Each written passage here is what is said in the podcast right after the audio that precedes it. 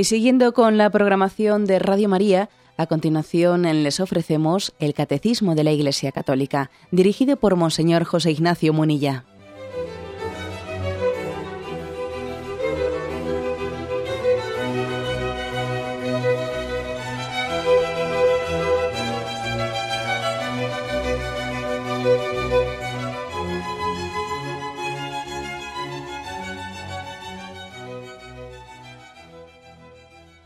Cordial saludo a todos los oyentes de Radio María. Un día más, con la gracia del Señor, proseguimos el comentario del Catecismo de nuestra Madre la Iglesia.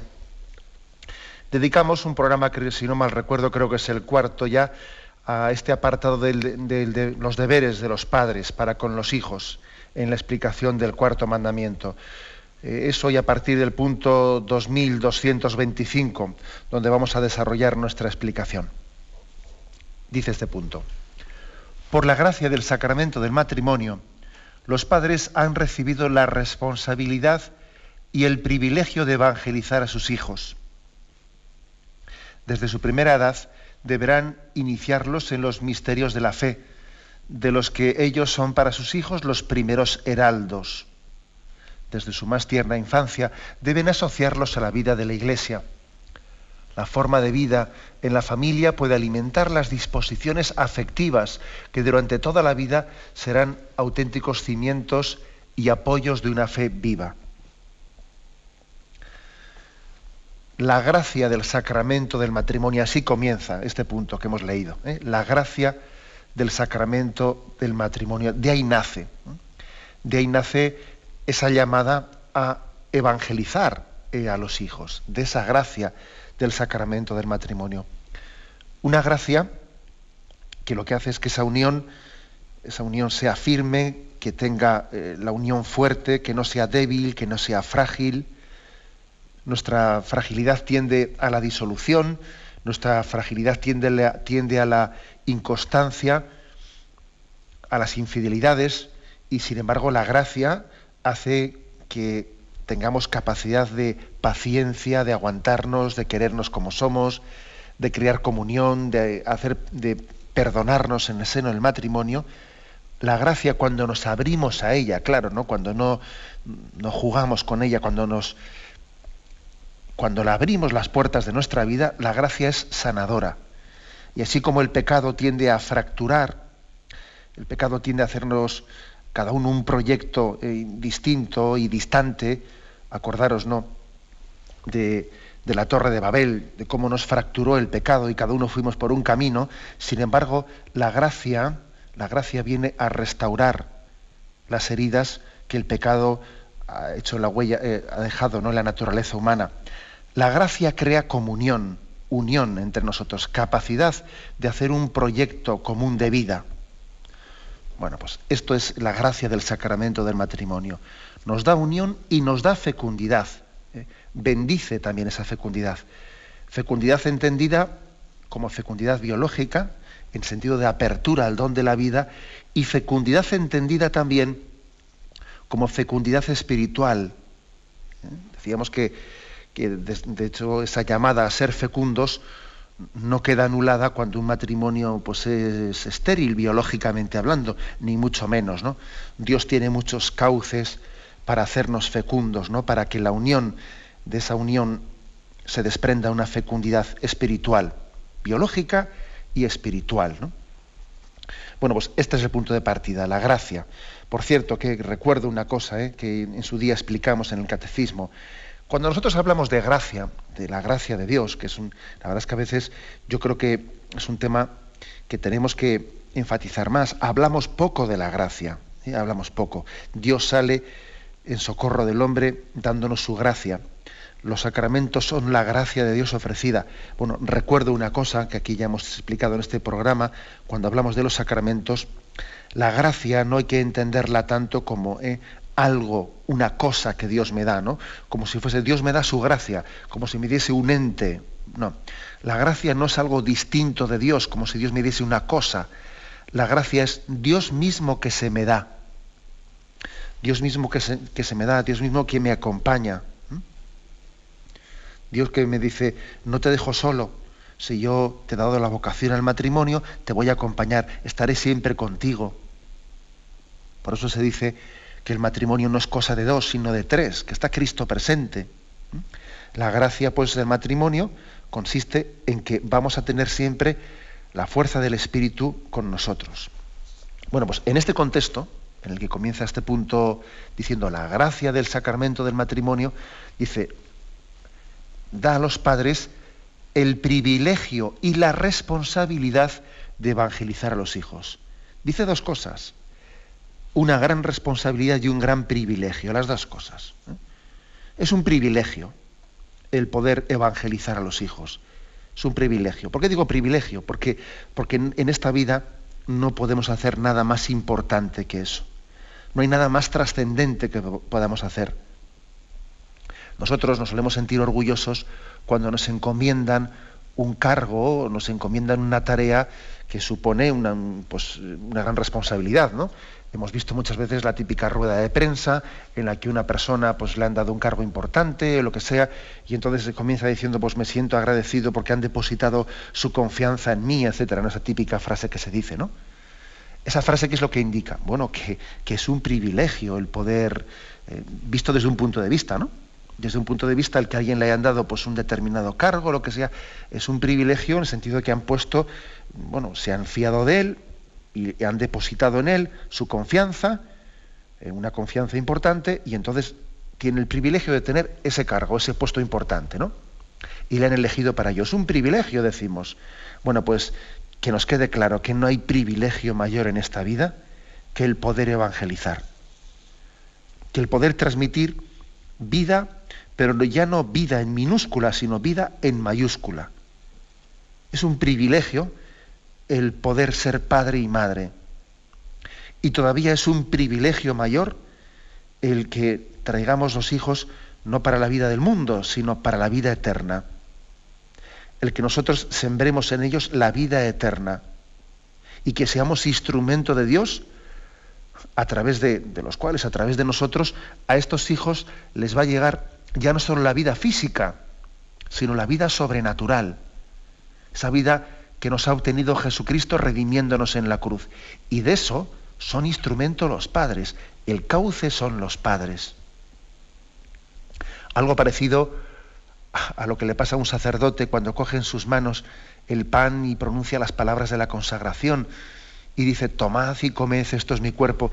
Y dice el sacerdote, Señor, tú me has elegido a mí para que yo haga esta transformación. Me has elegido a, a mí como instrumento tuyo, apóstol tuyo, para llevarte a ti al mundo. ¿Cómo te has fijado en mí? Bueno, pues eso que dice un sacerdote lo puede decir perfectamente un padre y una madre cuando dice, Señor, tú me has elegido a mí para transmitir la vida y para llevar eh, esa vida sobrenatural, la vida de gracia, la vida de hijo de Dios a este niño. Yo soy el instrumento tuyo para hacerlo, ¿no? Igual que un sacerdote le deben de temblar las manos, ¿no? Y no se debe de acostumbrar nunca a hacer algo tan, tan sagrado, pues también a un padre, ¿no? Debe de tener plena conciencia de qué privilegio, ¿no? Qué privilegio tiene para hacer algo tan grande, tan grande como es acercar a Dios a esta persona. Acercar a Dios a esa persona. Por eso entenderéis también por qué es tan importante ser generosos en estar, dice nuestra fe cristiana, ¿no? que los padres deben de ser generosos en la transmisión de la vida, deben de estar abiertos a la transmisión de la vida, porque, porque claro, en la medida en que nos cerramos a la transmisión de la vida, estamos impidiendo que Dios llegue a más personas. ¿Os imagináis un sacerdote, un sacerdote que dijese, a mí que me den una parroquia, pero que me la den con poca gente para que así trabaje menos? Pero hombre, sería tremendo, ¿no? que dijese eso. Dije, lo normal es que tenga el celo de, intentar llegar a cuantos más personas mejor, ¿no? El Evangelio. También deben de pensar en esta clave los padres, ¿no? Somos conscientes de que también hay más claves de discernimiento de la paternidad responsable, pero esta es una clave más de las que solemos tener muy poco en cuenta. Es un privilegio que Dios nos tome como instrumento suyo para llegar a más personas.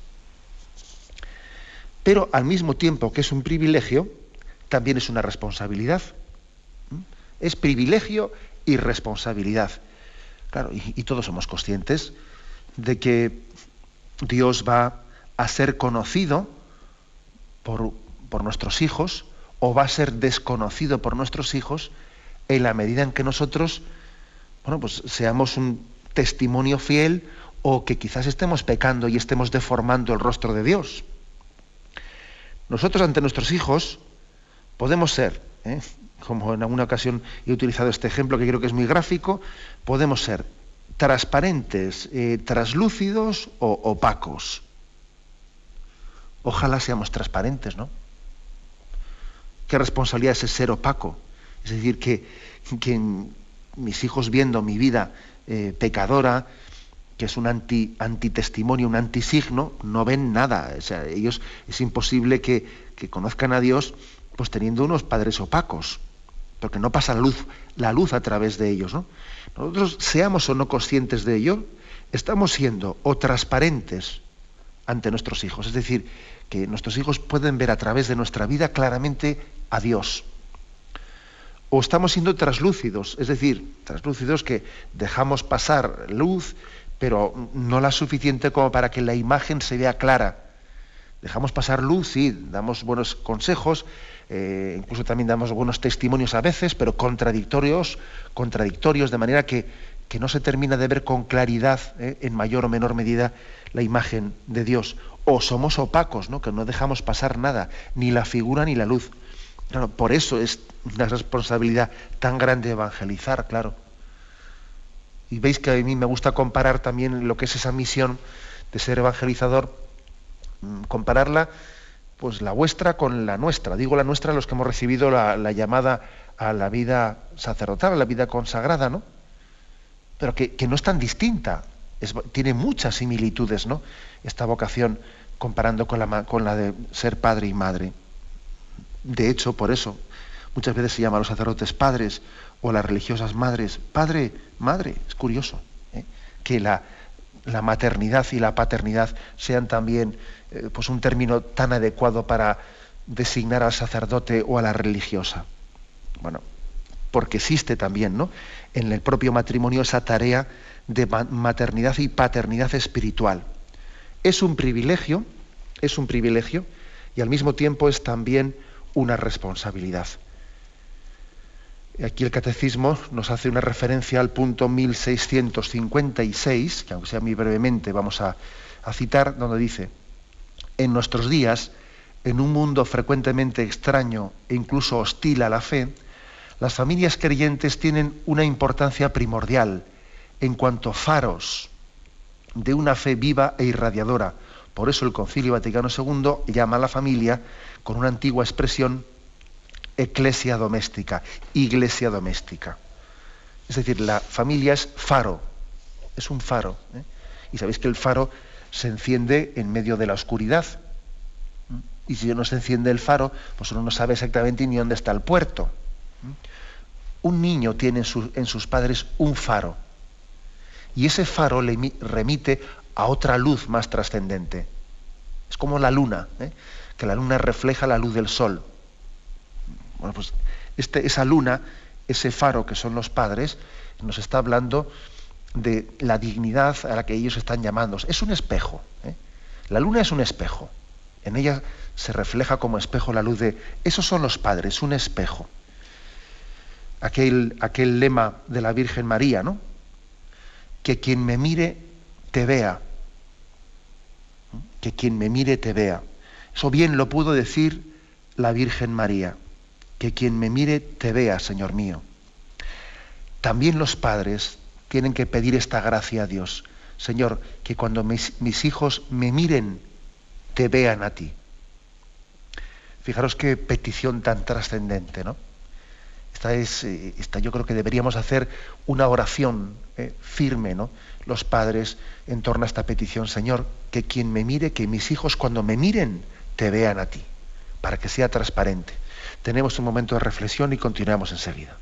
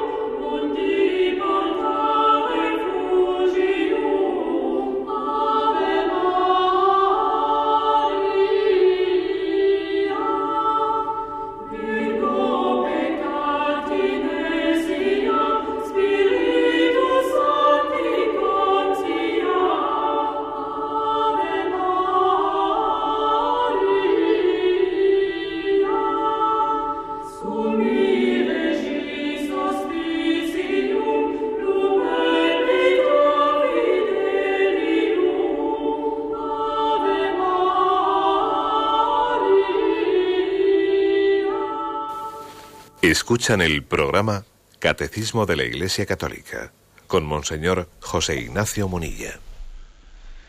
Estamos explicando este punto 2225, en el que se recuerda que la gracia del sacramento del matrimonio le da a los padres el privilegio y la responsabilidad de evangelizar a sus hijos. Aquí se dice por dos veces, además, una expresión que yo creo que es, también puede ser contracultural. ¿eh? En el sentido de que choca con esa especie de dogmas que nuestra cultura relativista está sembrando. Me refiero a que aquí dice el catecismo, desde su más tierna infancia deben asociarlos a la vida de la Iglesia. También dice, desde su primera edad deben iniciarlo en los misterios de la fe. Pero bueno, ¿qué pasa? Que a los niños no hay que dejarles que ellos vayan creciendo y que luego elijan ellos mismos. Esto no es una imposición, no, les estamos impidiendo, eh, pues, mm, eh, no sé, pues crecer en madurez. O sea, esto no es una imposición, esto no es ir contra la libertad del hombre.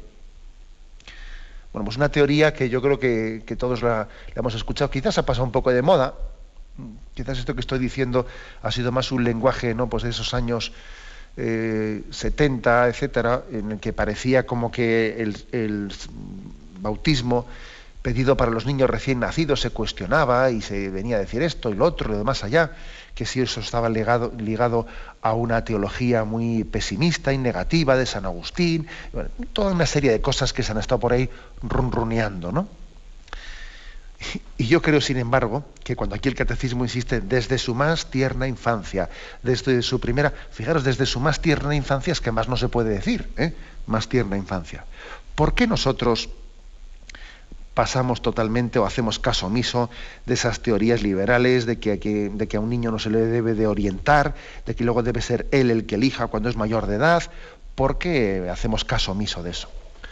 Pues porque esas teorías son ideologías que no parten del hombre real, no parten de la antropología real, sino que parten de ideologías. No es real. ¿eh? no es real que un niño esté metido en una campana de cristal en la que él no elija nada ¿eh? y están como si estuviese en un ambiente aséptico que no le influye nada hasta que llegue a los 18 años de edad y entonces ella elige libremente. Y dice, ya, y un jamón, como se dice. ¿eh? Eso, eso, es totalmente falso. Es totalmente falso. ¿no? En la medida en que nosotros a un niño no, no, le, no le, ofrecemos, ¿no? No, no le rodeamos de unos determinados valores, él se va a rodear de otros. Es decir, no existe un clima aséptico en el que alguien pueda estar preservado de, todo tipo de influencias para que luego él, sin ninguna influencia, ya elija a él. Eso es absurdo. ¿eh? Es absurdo. El mundo real ¿eh? pues está sufriendo, ¿no? Sufriendo una, lucha entre valores y contravalores. El reino de Dios sufre violencia. Y entonces el que, el que quiera ser tan ingenuo de decir, no, yo es que no, no quiero proponer nada, yo no quiero imponer nada a mis hijos, ¿no? que luego elijan ellos. Es un ingenuo, es un ingenuo porque eh, resulta que está recibiendo un influjo eh, fortísimo de una manera anónima. Digo anónima porque esta, esta es la clave, ¿no? La diferencia entre la evangelización que tiene el cristianismo hacia unos niños y la manipulación que arrastra por parte del influjo del mundo es esta, que nosotros cuando evangelizamos lo hacemos pues con toda la honestidad y, además sin ocultarnos y diciendo claramente que estamos evangelizando.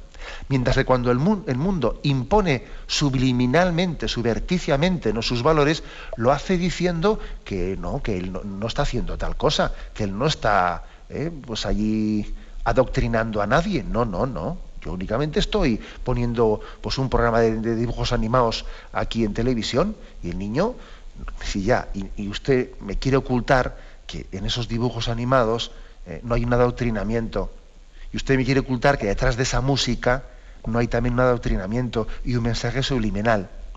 La diferencia entre la evangelización que hace la Iglesia o la familia con los niños y el influjo del mundo es que nosotros somos honestos y vamos de cara mientras que ese influjo del mundo es totalmente, podríamos decir, subverticio y está yendo vamos, por, por la espalda. Pero hombre, hombre que sí va, hombre que sí va.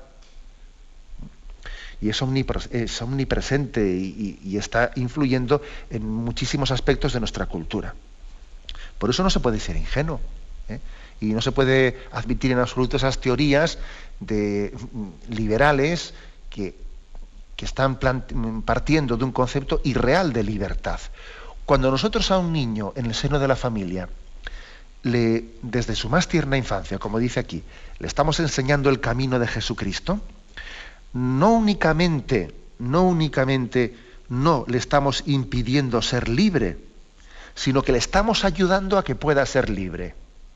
Fíjate tú cómo son las cosas.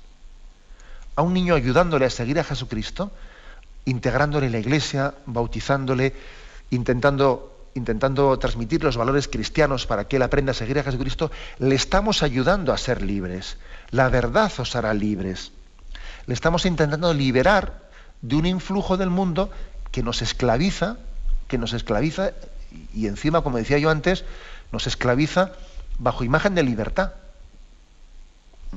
O sea que hay que desenmascarar ¿no? los engaños. ¿no? Dime de qué presumes y te diré de qué careces, ¿no? Como dice ese refrán, pues cuando alguien eh, reivindica el respeto a la santa libertad, a la santa libertad, ¿no? Para que, para que a ningún niño se le bautice, ni se le catequice, hay que respetarles a los niños, ellos elegirán. Mira, dime de qué presumes y te diré de qué careces. Porque con esos planteamientos de lo que vas a carecer, ese niño no va a ser libre. Le estás coartando su libertad, se la estás limitando mucho va a ser esclavo de un influjo mundano.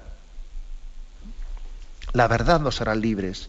Y educando cristianamente, permitimos a un niño que tenga las bases que tiene que tener para él poder después optar ¿no? en madurez, porque sin madurez no hay libertad. Y es Jesucristo el que nos permite crecer en madurez. Es Jesucristo el que al hombre le, da la posibilidad ¿no? de crecer y de optar en, plenitud, de darle la libertad a los hijos de Dios y no la esclavitud de este mundo. Bueno, como veis, un planteamiento que, supone que es muy contracultural. ¿eh? Es muy contracultural, pero es muy real. Yo creo que si algo tiene el cristianismo es que parte de una antropología realista, no teórica, ideológica. O sea, partimos del hombre real, del hombre que tiene heridas, que tiene que ver como la sana, no de un hombre irreal, que él, eh, como si tuviese la capacidad de estar eh, en una situación aséptica. No, no eso, es irreal, eso no existe. Pues esa, esa, es una primera afirmación que tenemos que complementar con lo siguiente. ¿no? Dice, desde su más tierna infancia deben asociarlos a la vida de la iglesia. La forma de vida en la familia puede alimentar disposiciones afectivas que durante toda la vida sean auténticos cimientos y apoyos de una fe viva. A mí me llama la atención esto. ¿Qué queréis que os diga? Dice aquí, según qué forma de vida un niño haya, eh, haya tenido en su familia, según qué ambiente, ¿no? Según en qué, eh, pues eso, en qué ambiente él se ha desarrollado, va a alimentar, eso va a generar en él disposiciones afectivas. Disposiciones afectivas que le ayuden a creer en Dios, y a seguir a Jesucristo o disposiciones afectivas que se lo dificulten mucho. ¿Esto, ¿Esto qué quiere decir? ¿Que su padre o su madre le dijo que creía en Dios o no creía en Dios? No, no, se refiere a más que eso. Se refiere no ya a creencias un poco racionales, sino a disposiciones afectivas. Quiere decir, por ejemplo, ¿no? que si en el seno de una familia un niño eh, ha vivido pues, pues, un tipo de relaciones en las que se le ha sembrado la desconfianza, pues porque le han enseñado eh, en la práctica, no en la teoría, en la práctica, ¿no? que no, se puede, no te puedes fiar de nadie, no te puedes fiar de nadie, porque al final todo el mundo te falla, todo el mundo te falla y, te pegan el palo por detrás, y entonces no te, no te fíes de nadie y ciérrate en ti mismo esa desconfianza eh, es como el gato, ¿no? Como el gato o el perro que, le han pegado ya varias veces y luego ya cuando tú le muestras que le quieres dar de comer, ya no se fía ni de, ni de quien le quiere dar de comer. Porque claro, las, las veces anteriores que se acercó le dieron cuatro o cinco palos y ahora ya, aunque tú vayas con buenas intenciones, el perro, mira, se queda con hambre y casi ya no come. come porque claro, Dice, me van a volver a dar otro palo. La vez pasada que me enseñaron también allí un chorizo, me vino el palo detrás. Bueno, pues cuando un niño, por ejemplo, eh, ha vivido una familia desestructurada o, una familia de la que él ha extraído la conclusión de la desconfianza, a ese se le ha sembrado una disposición afectiva que le va, que le va a dificultar creer en Dios y hacer el acto de confianza y abandono en Dios. Claro, es así. ¿eh? Y cuando, por ejemplo, un niño pues, eh, ha crecido ¿no? en un ambiente, en un entorno que ha generado en él una disposición afectiva de egoísmo, de yo, yo, lo mío, lo mío y lo mío y lo mío, pues va a ser muy difícil que se abra a un tú, porque Dios es un tú distinto a nuestro yo. Y, lógicamente el abrirse a la fe supone salir de nosotros mismos y no pensar solo en lo mío y lo mío y lo mío. Luego, si a un niño se le ha educado en una disposición, eh, en una familia que le ha dispuesto ¿no? a ser egoísta, le costará creer más.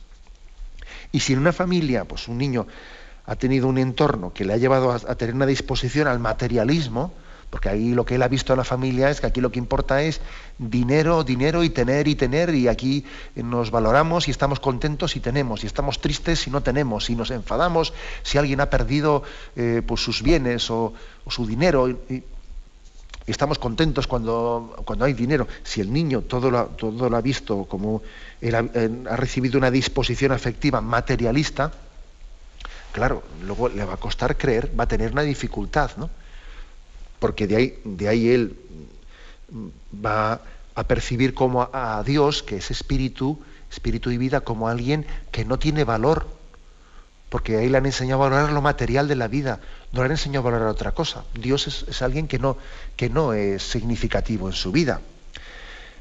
Luego, ojo, en que estamos poniendo los cimientos de la fe o de la increencia cuando a un niño eh, pues, eh, en, el, en el entorno de la familia, le creamos unas disposiciones afectivas. Ya no solo cuando le decimos teóricamente, Dios existe, no, no, sino que cuando en los valores que se están jugando en la familia se siembran valores que ayudan a creer, porque claro, si en una familia a un niño se le ha sembrado el valor de la confianza, ¿eh? el valor de olvidarte de ti mismo, y el valor de decirme, hay cosas que valen mucho más que el dinero, hay cosas que trascienden lo material de la vida, claro, ese niño tiene una disposición afectiva para la fe. Por eso, por eso en la familia se ponen las bases, ¿eh? las bases para la creencia o la increencia. Es verdad que luego el hombre también, eh, después en su madurez, podrá él también, con sus opciones de vida, esto, esto demuestra que somos libres, ¿no? Con sus opciones de vida, podrá seguir y hacer suyas y, personalizar unas bases buenas que recibió o incluso rechazarlas. O incluso aunque tú hubiese, tenido unas, unas, bases malas, las puede también por la gracia de Dios en una conversión, las puede de alguna manera subsanar. Pero, pero eso siempre, siempre será algo, algo excepcional, algo que, que necesitará una conversión fuerte ¿no? a lo San Pablo. Lo lógico es que el proceso de creencia o de increencia sea un crecimiento continuado y que de las disposiciones recibidas en la familia de ahí se derive después eh, en coherencia, en lógica, también pues, una creencia o una increencia. Es decir, que estas, estas disposiciones que se crean en la familia comienzan siendo defectos en el niño, ¿no? cuando es pequeño, pasan a ser pecados cuando ya el niño tiene una conciencia moral, ¿no? De defectos se pasan a pecados. Y cuando ya uno es anciano, de pecados se pasan a manías. Suele ser así este recorrido. ¿eh? Esos, malos ejemplos recibidos en la familia, al principio en un niño en su tierna infancia, pues son defectos. Más que pecados, claro, defectos porque el niño es un egoísta, el niño es un materialista, claro, es lo que él ha visto en su padre. Pero claro, cuando ya el niño comienza a creer, a, crecer y tiene una conciencia moral y él ya tiene que tener capacidad también de criticar, ¿no? Y de poder distinguir el bien y el mal, esos defectos pasan a ser pecados, si no lo supera, claro. Y luego más tarde serán manías. Yo he mucho en mi infancia, ¿no? Tenéis que tener cuidado, que si no los defectos de joven son manías de mayor. Es verdad, los defectos de joven son manías de mayor si nosotros, si nosotros consentimos en que los defectos se conviertan en pecados. La única manera de que los defectos de joven no se conviertan en manías de mayor es que nosotros, eh, pues en, la, cuando se amanecemos un poco en, nuestra adolescencia, etcétera, ¿no? cuando amanecemos a una conciencia moral, en ese momento también nos abramos a la gracia de Cristo que subsane, que sane, ¿no? que pueda sanar las carencias que hayamos podido tener en la familia, para que los defectos de partida no se conviertan en pecados y más tarde en manías. Pero claro, Dios lo puede todo, Dios lo puede todo, pero no olvidemos que el primer recurso al que Dios recurre, ¿no? y valga la redundancia, eh, la primera instancia a la que Dios recurre para darnos su gracia es la familia. Luego en la carencia de la familia podrá tener otros, eh, otras instancias, otros recursos, pero esa es su primera instancia los padres como recurso de Dios de primera instancia eh, para dar su gracia y para un crecimiento armónico del cristiano. Tenemos un momento de reflexión y continuamos enseguida.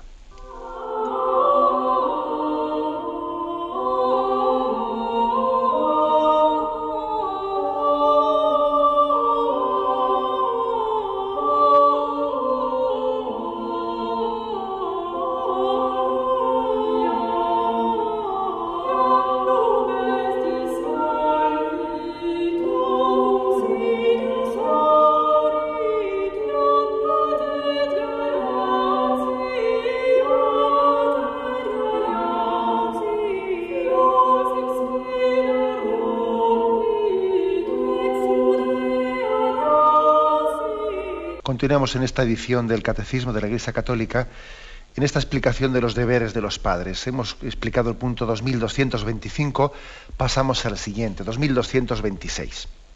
Dice, la educación en la fe por los padres debe comenzar desde la más tierna infancia.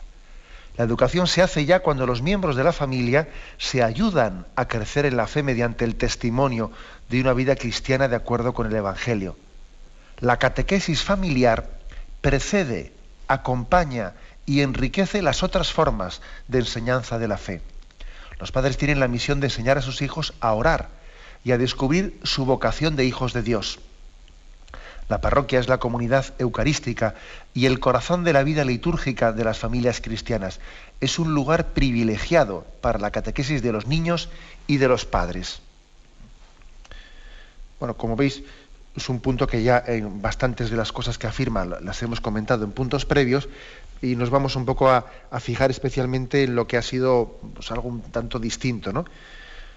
Aquí habla de que los padres ayudan a creer, ¿eh? ayudan a creer por la vida testimonial en primer lugar. El testimonio hoy en día es importantísimo, es muy importante. ¿eh? Eh, ¿Sabéis qué dice ese refrán? Pues las razones convencen, ¿no? Pero los testimonios arrastran. ¿Qué quiere decir eso, no?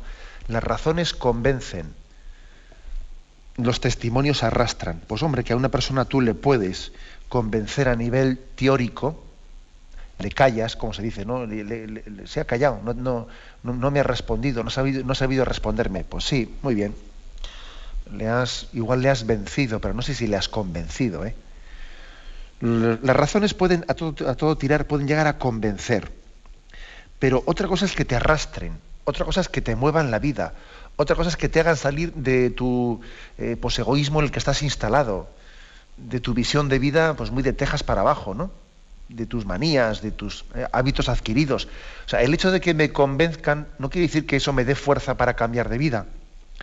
Las razones a lo sumo convencen, pero los testimonios arrastran. Por eso eh, la Iglesia Católica no únicamente dice, vamos a predicar el catecismo. Aparte de predicar el catecismo, la Iglesia Católica canoniza a santos y los pone como modelos de imitación. Y evangelizar no solo es explicar la doctrina, ¿eh? luego es también proponer modelos de imitación. Y es totalmente complementario la labor que hace la Iglesia de predicar el credo, los mandamientos y, decir, conozcamos la vida de los santos, acerquémonos a sus vidas, leamos, ¿sí? Porque, porque es que las razones, Las doctrinas pueden convencer, pero los ejemplos arrastran. Los ejemplos arrastran. Y entonces en la transmisión de la fe pasa lo mismo.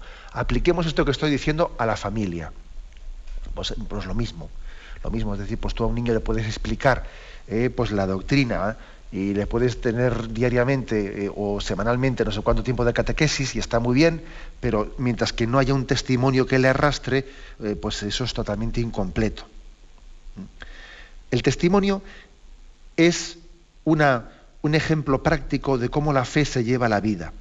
Es explicarle al niño, decírselo sin palabras, de que eso, eso que se le está explicando en el catecismo, eso que se le está explicando en casa, eso no es una teoría bonita, sino que es, verdad, es vida, es vida. Porque si no el niño te dice, ¿esto qué es cuento o es verdad?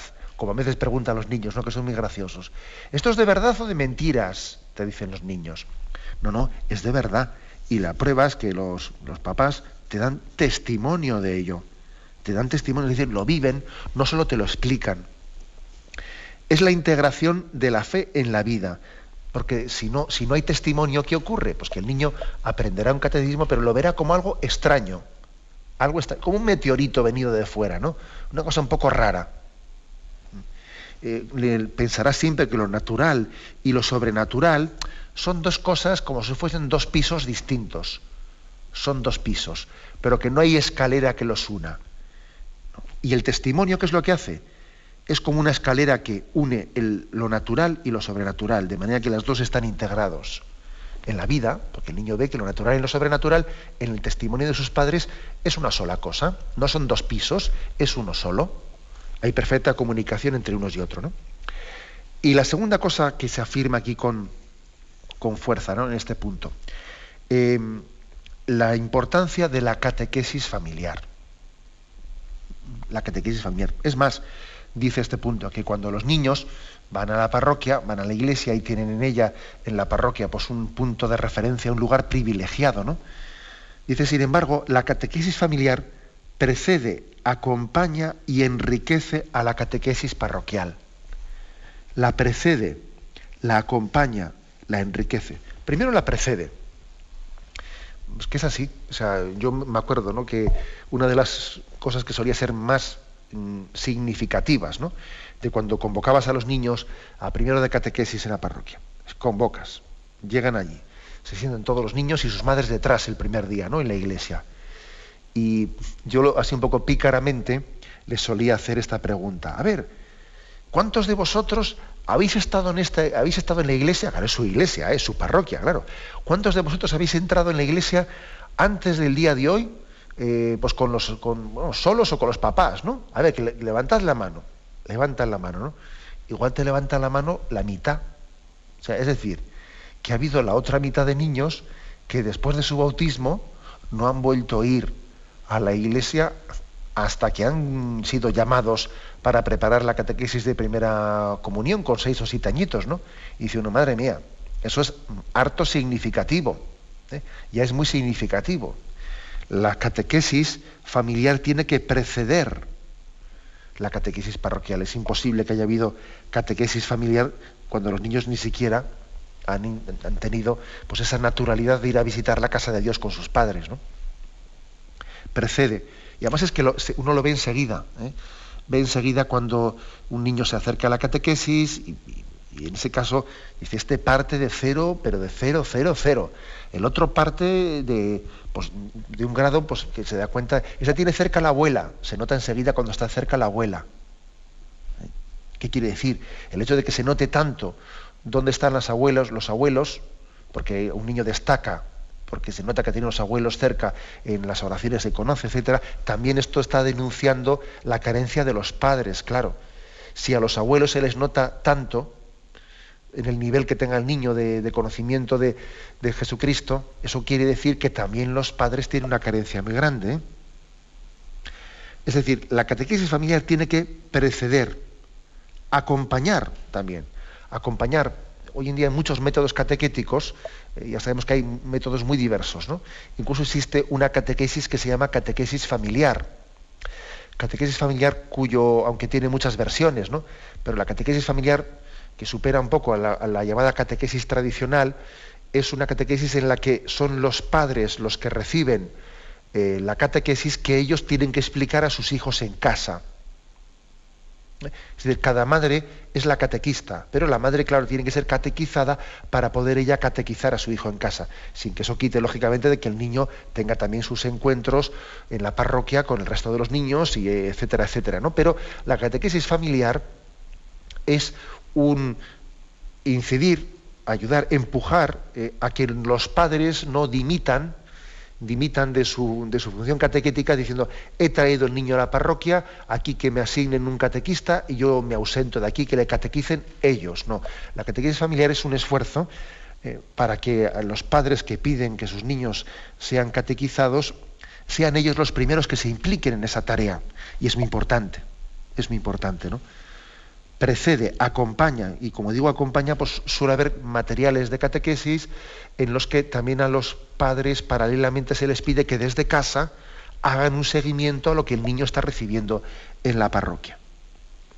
Y enriquece, ¿eh? dice, precede, acompaña, enriquece. Seguro que, en, que en, el seno del hogar, de un hogar cristiano, se puede enriquecer mucho lo que un niño reciba en la catequesis parroquial. Porque además somos conscientes de que a veces el nivel de un grupo eh, pues también hace que, el catequista y el sacerdote tenga que bajar mucho el listón, porque resulta que igual se encuentra en un grupo de catequesis donde algunos niños, vamos, no, parten de un nivel tan ínfimo, tan ínfimo, que, claro, que, el catequista se ve obligado a tener que bajar el, nivel común. Y quizás un niño que en su casa ha sido educado pues, de una manera mucho más intensa, pues, eh, pues no se enriquece lo que debiera de enriquecerse. ¿Qué quiere decir esto? ¿Que al niño hay que sacarle de la parroquia? ¿Por qué ocurre esto? Yo pienso que no. No porque si una familia, digamos, pues, tiene un cultivo cristiano fuerte, dice, si el niño en la parroquia con un grupo de esos no va a aprender casi nada. Bien, pero mira, aunque aprenda poco, es una dimensión comunitaria importante para él. ¿Mm? Ahora, eso sí, tú en casa eh, eh, tienes que complementar esas carencias, ¿no? Enriquece eso, es decir, enriquece una catequesis que quizás por una relación con otros niños que tienen un nivel bajísimo no es lo rica que debiera ser. Enriquecelo tú. ¿Eh? complementalo y, hazle entender el niño de que también nosotros estamos llamados a ser catequistas de esos otros niños, que tienen esas carencias tan grandes como puntos de partida. Bueno, pues como veis, todo, eh, todo un privilegio y toda una responsabilidad, ¿no? que es lo que decíamos al principio. Evangelizar a los hijos es un privilegio, ¿no? es un don de Dios. No hay nada más importante que podamos hacer en esta vida que darles a Dios, darle el don de Dios a nuestros hijos. Pero es una gran responsabilidad y tenemos que pedir a Dios no fallar en esta transmisión. ¿no? Igual me, quedaría, me quedaría con, esa, con esa especie de jaculatoria que os he dicho, ¿no? que podemos rezarla muchas veces a, a Dios. ¿no? Señor, que cuando mis hijos me miren, te vean a ti y yo sea transparente, ¿no?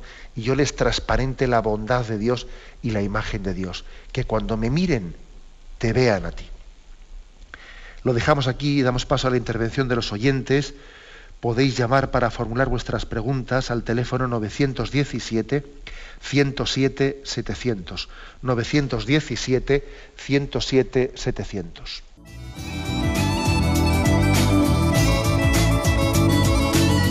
¿Le gustaría tener sus programas favoritos de Radio María en CD o DVD? Ahora es posible.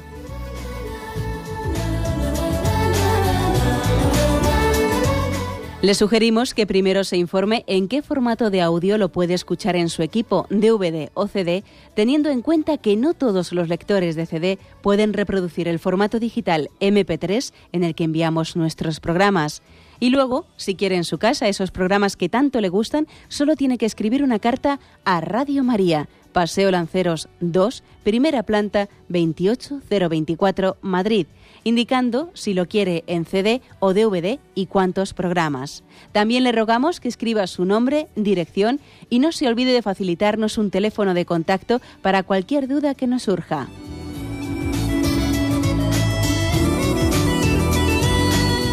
Radio María, más cerca de usted.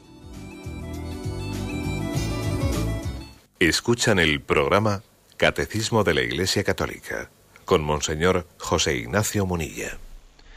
Buenos días, ¿con quién hablamos? Sí, hola, buenos días, monseñor. Soy Juan de Zaragoza. Eh, mire, yo pertenezco a comunidades nicotumenales y tengo un poco de conflicto porque con mi mujer y con algunos miembros de la misma comunidad al respecto de dejar a los niños durante, digamos, la Eucaristía en los canguros que se organiza porque parece ser que hay determinadas personas que le molesta ¿no? que los niños estén por ahí. Yo entiendo que desde esas edades, pues bueno, es un poco conflictivo. Pero yo al principio llevaba a mis hijos a, a, digamos, a la Eucaristía y, bueno, pues uno más nervioso, otro menos nervioso, pero yo entiendo que, que la palabra de Dios va a calarles a ellos. Entonces, yo creo que es eh, poco a poco eso, creo que, que, el Señor les va a ir, aunque son pequeños, influyendo, ¿no? Si los lleva a, las, eh, a los canguros, pienso que, que, le estamos haciendo más mal que bien, ¿no? entre otras cosas. Entonces, eh, ¿qué, ¿qué, opina usted al respecto? ¿Qué consejo me daría? Porque, claro, yo estoy un poco en conflicto con mi mujer también y con algunos miembros. Gracias. De acuerdo, gracias a usted. Bueno, pues usted pregunta una cuestión práctica que yo también a veces la, he comentado mucho en mi entorno. Evidentemente, yo creo que no hay una respuesta así genérica para todo el mundo. Habrá que ver el caso concreto y particular. Yo creo que hay que hacer una llamada, en primer lugar, a los propios sacerdotes, ¿no? a los que celebramos la Eucaristía, para que tengamos paciencia. Es decir, a veces nos irrita mucho el ruido de los niños. ¿no? Yo digo, madre mía, ojalá hubiese más ruido de niños. Me explico lo que quiero decir, ¿no? A los niños hay que enseñarles a no meter, o sea, a saber comportarse en la iglesia. Pero eso de que a los niños, eh, para que no nos molesten, que no, que no vengan, es un principio que no podemos admitir sin más. ¿eh? Luego está claro que si a un, a un niño pues le, le acostumbras a estar con los canguros, como dice usted, no con los cuidadores, eh, luego será mucho más difícil el paso posterior que tenga que dar. Yo tengo la experiencia de en la parroquia en la que estuve, pues en la parroquia de Zumárraga, de haber hecho como una pequeña pecera, que se dice, ¿no? Así de cristal insonorizado para que los niños estén detrás y puedan asistir a la misa, etcétera, pero con un lugar así insonorizado. Y podría decir que esa experiencia pues mm, ha sido ambivalente. ¿eh? Por una parte pienso que esa pecera puede servir para unos niños, eh, para una madre que está con unos niños muy pequeñitos, ¿eh? que están llorando, pues unos niños que, que, de, pecho, unos niños que están en sus brazos, pero si esa pecera que están allí los niños con un cristal insonorizado, ya la utilizamos para niños más mayorcitos, los niños se acostumbran a no estar en silencio. Los niños, se acostumbran a que no tienen que hacer el esfuerzo de, que en un lugar sagrado hay que comportarse de una manera distinta. Y eso también lo aprenden a base de que, como un día han molestado, se les ha reñido, y como otro día lo, han hecho bien, se les ha premiado. Claro, si están siempre dentro de una pecera en la que, en la que y allí ellos, aunque se porten mal, nadie les va a reñir, no, van a aprender. ¿eh? Con lo cual, hombre, pues tendrá que haber también un punto intermedio, también eh, habrá que ver un poco la paciencia del sacerdote, de tal y de cual, pero yo creo que sí que hay que forzar un poco las cosas para que los niños eh, acaben aprendiendo, de lo contrario iremos a lo fácil. ¿eh? Bueno, pues damos paso a un siguiente oyente. Buenos días. Hola, buenos días. Mire, le oigo muy bajito, pero ¿se me oyen bien a mí? Sí, le escuchamos perfectamente, pues, sí. Pues mire, eh, yo lo que quería preguntar es que mm, mis hijos eh, no van a la parroquia porque pues han preparado para la comunión en el colegio, en la confirmación también. Entonces a mí me da un poco de pena también porque veo que ellos están un poco desconectados de la parroquia y me parece que es muy importante eh, la vida de parroquia. Vamos, yo creo que, que debemos de fomentar ¿no? la vida de parroquia e incluso a usted se le ha oído en otras ocasiones. Entonces no sé cómo hacer para que ellos también, yo les llevo a la misa de los niños, aunque ya no son de los pequeños, ¿no? Porque el mayor tiene 14 años y el, el otro 13, la pequeña 10, pero eh, a mí sí que me gustaría que ellos se integraran en un grupo de parroquia y no sé cómo hacer para que ellos pues participen y se sientan ellos miembros de su parroquia. De acuerdo, pues yo creo que igual la pregunta práctica que hace usted, pues seguro que habría que buscar alguna ocasión concreta en la que la parroquia organice algo un poco que les enganche. Usted puede igual enterarse de la organización de, de un campamento, de una cosa, un tal, para dar ese salto que tienen un poco pendiente de dar sus hijos, pues, hombre, pues parece que eh, usted esté atenta, hable con el párroco de alguna cuestión concreta en la que ellos pueden hacer relaciones, porque somos conscientes de que los chicos de esa edad si se sienten solos, si se sienten colgados, como dicen ellos, pues que estoy colgado. Claro, si, está, si necesita un entorno, un, chico de esa edad es mucho pedirle que vaya a un sitio pues, eh, de una manera el solitario, sin, sin, alguien, sin unos amigos que le arropen. ¿no? Pero yo creo que tiene razón usted, es un convencimiento de partida. Hombre, no es que esté prohibido, ni mucho menos, ¿no? Que, alguien pueda mm, tener su práctica religiosa en otros lugares, en el mismo colegio, etcétera. Pero será importante que esté también en la parroquia, porque si no, el día que el, chaval deje el colegio, y además lo va a dejar dentro de poco tiempo, que ya tiene 14 años, pues entonces su vinculación va a ser mucho más difícil con el Señor, su vinculación sacramental. La parroquia va a estar siempre, cuando él sea niño, adolescente, adulto y anciano. Sin embargo, el colegio es una etapa de la vida. ¿eh? Entonces yo creo que hay que saber conectar colegio y parroquia. Aquí hay un triángulo ¿no? que tiene tres vértices, que es familia, colegio y parroquia. Y hay que ver cuál de los tres para mí es el más débil, ¿no? Y, los tres hay que integrarlos. Adelante, vamos para un siguiente oyente. Buenos días. Buenos días. Buenos días, le escuchamos no, no tiene nada que ver con el tema de hoy, pero quería saber si me puede aconsejar. Quería, yo cuando, cuando rezo, no, no sé, no, se me vienen varias causas a la vez por las que rezar. Y, y al final, no, como, no sé qué pasa, que es como si no hubiera rezado por ninguna. Pues es, poco, es un poco no lo a explicar muy bien. De acuerdo, aunque sea, mira, aunque sea brevemente, te doy una pequeña indicación, ¿no? Bueno, te he querido entender que, a veces cuando te pones a rezar, pues te puedes quedar bloqueado porque dices, a ver, ¿por qué rezo yo? Y, en ese bloqueo, bueno, pues yo te, diría lo siguiente, lo principal de la oración no es ya las cosas que vayas a decirle a Dios. Lo principal de la oración es ponerte en presencia de Dios. Señor, estoy contigo, estoy en tu presencia ¿eh? Y entonces eso es lo principal. Y luego a partir de ahí, pues dice, Señor, te presento esto, te presento lo otro, pero dale más fuerza a lo primero que a lo segundo. ¿eh? Porque de lo contrario dice, ay, no sé si he hecho bien la oración, no sé si le, he hablado de todas las cosas que tenía que hablarle, me he olvidado de algunas, igual no le he dicho las principales. Bueno, eso es secundario. ¿eh? Lo principal de la oración es el acto de presencia de Dios. Señor, estoy ante ti, estoy en tu presencia, ¿no? Y luego, en la medida que nos acordemos de algunas cosas, las presentamos ante el Señor. ¿eh? Pero eso ya es secundario, que no te preocupe tanto eso.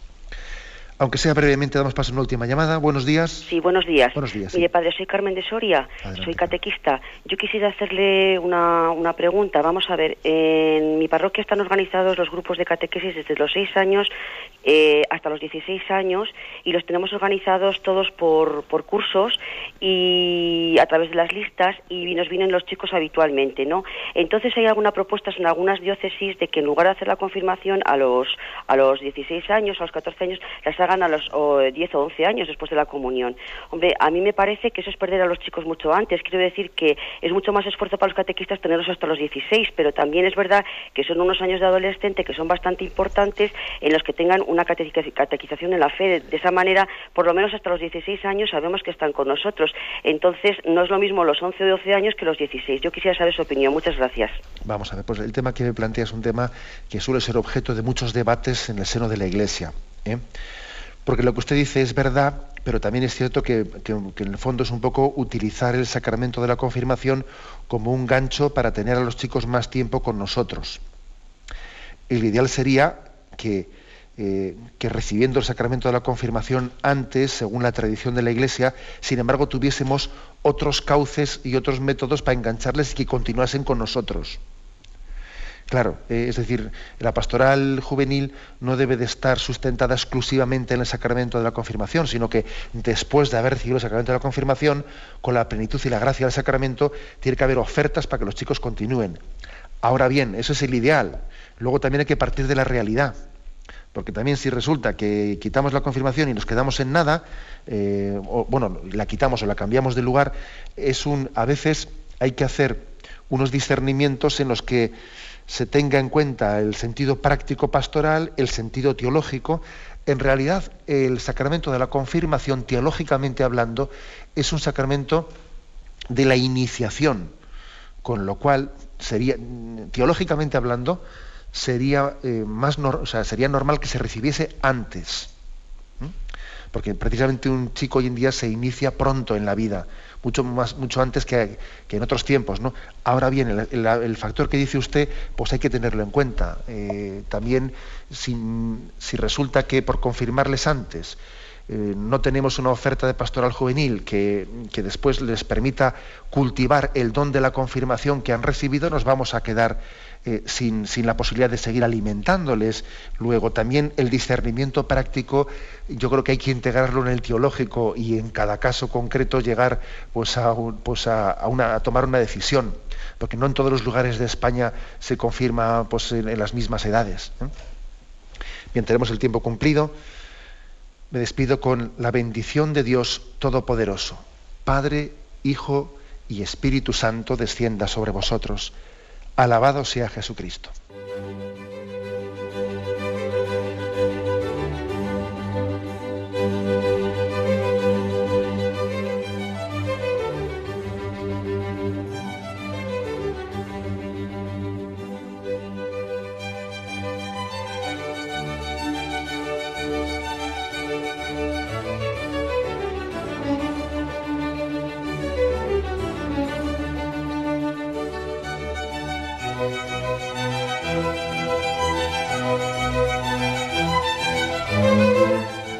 Han podido escuchar en Radio María el Catecismo de la Iglesia Católica, dirigido por Monseñor José Ignacio Munilla.